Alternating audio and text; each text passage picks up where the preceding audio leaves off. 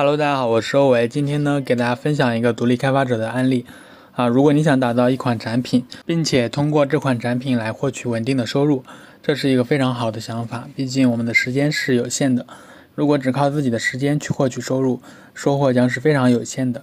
只有我们打造一款啊自己的产品，并且它可以为用户创造足够多的价值。让用户愿意为你的产品去花费时间或者金钱，我们才有可能获得源源不断的被动收入。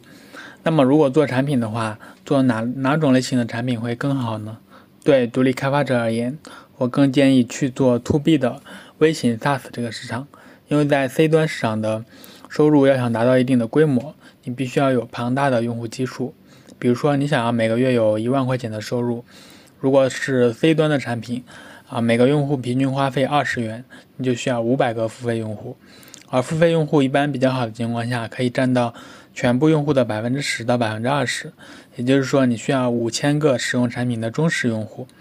而 SaaS 产品的话，客单价在啊两百元，那么你只需要找到五十个付费用户就够够了，并且 B 端的用户往往具有更强的一个付费意识，他们更明白价值交换的道理。而 C 端的用户的付费意识的参差不齐，很多用户觉得三十元一杯的星巴克很值，但是六元买一个 APP 却觉得很亏。所以在 C 端付费环境不好的情况下，做 B 端的产品更容易获得啊稳定的 MMR，并且在 B 端你不需要花费太多的精力去找用户，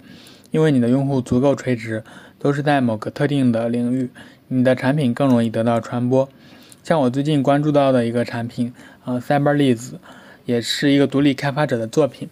这个产品的主要作用就是可以帮助广告代理公司去提供一份潜在的客户名单。这个潜在客户主要是最近公司获得融资的初创公初创企业的创始人或者管理者的一些啊联系方式。名单中包含公司的基本信息以及联系方式，也就是说，帮助很多乙方的广告公司去找甲方的广告主。然后最低的套付费套餐呢，每个月可以获得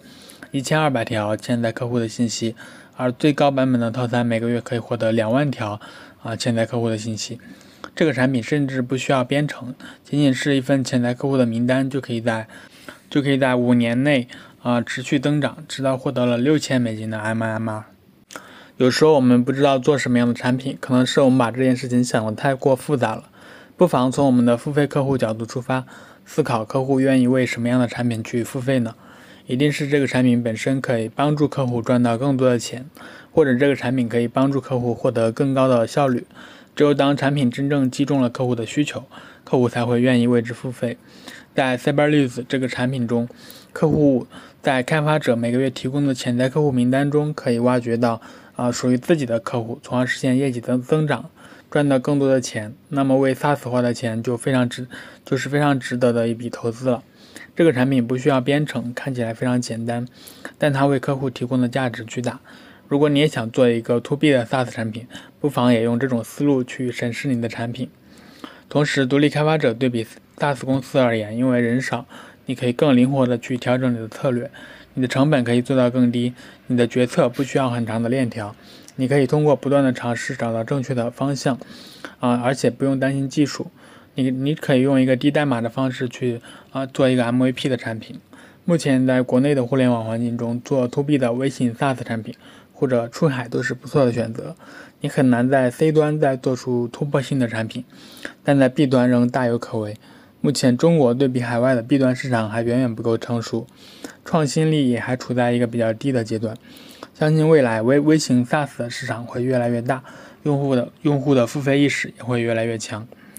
好了，以上就是本期想要分享的一些内容。如果你觉得这期播客还不错的话，啊，欢迎点赞、收藏、转发。我是欧维，我们下期再见，拜拜。